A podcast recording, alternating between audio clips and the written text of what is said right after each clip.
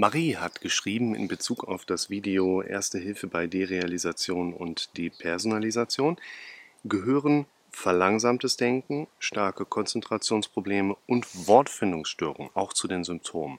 Willkommen zum Podcast für mentale Gesundheit, Zufriedenheit und Wohlbefinden. Das sind ja erstmal unangenehme Symptome. Es sind aber auch Symptome, die wir eher einem, ich sag mal, diffusen Formkreis zuschreiben können. Es sind jetzt hier gerade eine Denkverlangsamung, ein äh, Phänomen, was wir dann auch bei psychiatrischen Patienten durchaus kennen. Denkverlangsamung ist in dem Sinne auch etwas, was nicht ganz so gut ist. Eine, komme ich aber gleich nochmal zu, Konzentrationsstörungen oder Konzentrationsprobleme, natürlich auch so ein bisschen ja, schwierig von außen so ein bisschen dazu zu ordnen. Es ist so, dass ich diese Symptomlage einmal bewusst so aufgreifen möchte, um einfach auch so ein Stück weit zu erklären, wie kommt das, warum diese Symptome definitiv mit zu diesen Derealisations- und Depersonalisationserlebnissen dazugehören können und wie man sich ein Stück weit eine andere Denkweise antrainieren kann, damit die Symptome nicht verschwinden, man die Symptome aber nicht mehr so sehr in den Fokus rückt und damit halt zunehmend egal werden. Grundsätzlich ist es so, dass die meisten Betroffenen keine Derealisationsstörungen per Definition haben, sondern in ihrem problematischen Alltagserleben sogenannte Derealisationserlebnisse spüren können. Es gibt zum Beispiel diese typischen Alltagsderealisationen beim Autofahren, du fährst irgendwo hin, merkst irgendwann, oh, ich bin schon so weit gekommen. Das fällt tatsächlich auch unter ein Derealisationserlebnis im weitesten Sinne, beziehungsweise hier die Alltagsderealisation, der man eben auch gemeinhin keinen Krankheitswert dann zuschreibt. Wenn wir über die problematischen Derealisationserlebnisse sprechen, haben wir in den meisten Fällen, vor allen Dingen jetzt hier im Kontext dieser Videos oder auch einer normalen psychotherapeutischen Praxis, eigentlich weniger der psychiatrisch auffälligen Derealisationserlebnisse, vor allen Dingen auch dann für den Psychiater beispielsweise eher aus dem Formkreis der schizophrenen Patienten auch. Hier spielt eigentlich eher eine Rolle, dass wir es mit dem typischen Panikpatienten eigentlich zu tun haben, Stresspatienten zu tun haben. Da spielen Ängste eine Rolle, da spielen Unzufriedenheiten eine Rolle, da spielen Depressions- und so ein Stück weit, ja, so Melancholiemuster vielleicht auch eine Rolle, die sich durch den Alltag ziehen. Wir haben nicht die Derealisation nach ICD-10-Diagnostik, sondern wir haben eine andere Problematik, bei welcher es unter anderem auch zu diesen ja, Gefühlen oder Symptomen kommen kann, die wir im Kontext Derealisationserlebnisse dann eben auch subsumieren, also zusammenfassen. Was passiert? Unter anderem, so mal in Kurzform, Stressoren von außen setzen unseren Körper in eine Alarmbereitschaft. Wir bekommen Druck von außen, unser Körper möchte einen Gegendruck aufbauen. Kommt ein Stressor um die Ecke, unser Körper sagt Lebensgefahr, wir müssen Puls und Atmung erhöhen, damit wir genug Energie haben, um kämpfen und auch flüchten zu können. Evolutionär sehr sinnvoll, sonst würdest du und ich gar nicht mehr heute hier sein. In der heutigen Gesellschaft passt das natürlich in den meisten Fällen gar nicht mehr so gut. Und diese Prozesse der Stresshormonausschüttung, der inneren Unruhe, sind ja auch Aspekte, die werden jetzt nicht nur durch beispielsweise Stressoren an sich ausgelöst, sondern auch durch den Einfluss von psychotropen Substanzen, wenn wir Koffein zu viel Intus haben. Nikotin wirkt in gewisser Hinsicht bei vielen Menschen auch so. Eine ungesunde Ernährung, zu wenig Wasser trinken, eigentlich so einer der Hauptfaktoren. So, Stativbein steht wieder. Die diese Modelle auch vom Körper her mit anträgern können. Und was wichtig ist, ist unter anderem eben einmal ein, einfach ein Alarmzustand besteht. Das ist eine Komponente, die uns also unter Strom setzt regelrecht und etwas konkreter formuliert, es kommt zu einer Vasokonstriktion von hirnversorgenden Gefäßen, die sich, also Vasokonstriktion heißt so leicht zusammenziehen und damit im Verlauf zu einer Minderdurchblutung kommen. Warum das genauso ist, das erkläre ich dir in Videos, wie beispielsweise in dem Kontext von einer Hyperventilation beispielsweise, verlinke ich dir gerne natürlich auch mal.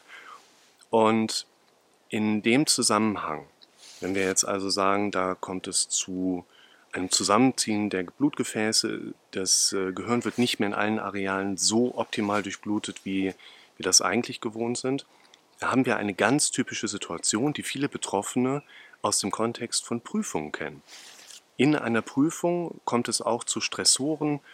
Der Körper wird mehr und mehr unter Stresshormone gesetzt. Wir geraten mehr und mehr so ein Stück weit innerlich unter Panik. Wir müssen ja ruhig sitzen bleiben, können also auch diese Stresshormone nicht unbedingt durch Bewegung oder Muskelaktivität verstoffwechseln.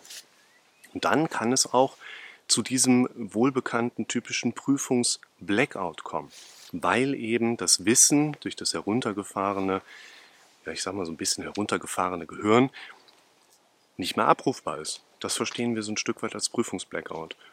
Und die Symptome, die die Marie jetzt hier geschrieben hat, also in den Kontext gehören verlangsamtes Denken, Konzentrationsstörungen oder Wortfindungsstörungen mit dazu. Das sind Phänomene, die definitiv in den Kontext dieser Stresshormonreaktion kommen und eben gemeinsam mit den vielen anderen hier bekannten Phänomenen auftauchen können.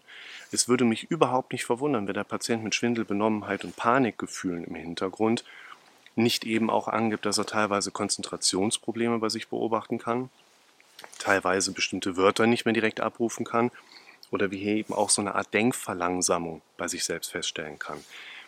Einerseits, wir haben hier, glaube ich, so einen Parallelweg, den wir kurz aufzeigen dürfen. Einerseits ist eben ein typisches Problem im Hintergrund oder sagen wir mal eine typische Problemarchitektur im Hintergrund einfach bestehend, die dazu führt, dass wir solche Phänomene haben und andere vergleichbare Phänomene bei den Leuten eben auch haben.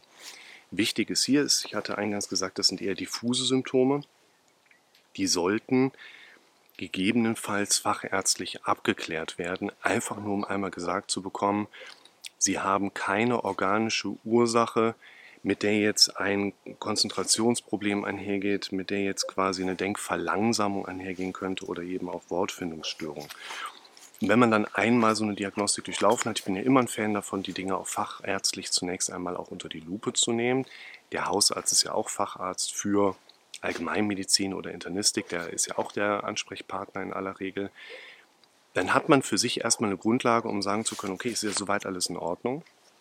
Genau diese Symptome resultieren halt aus diesem Stressoren-Background, was jetzt bei der Marie im Hintergrund steht. Also ist es eine Unzufriedenheit, fehlen Problemlösungskompetenzen, Liebst du vielleicht in einer Partnerschaft, die du gar nicht leben möchtest? Bist du als alleinerziehende Mutter mit den Kindern die ganze Zeit gestresst und gefordert? Corona kommt mit dazu.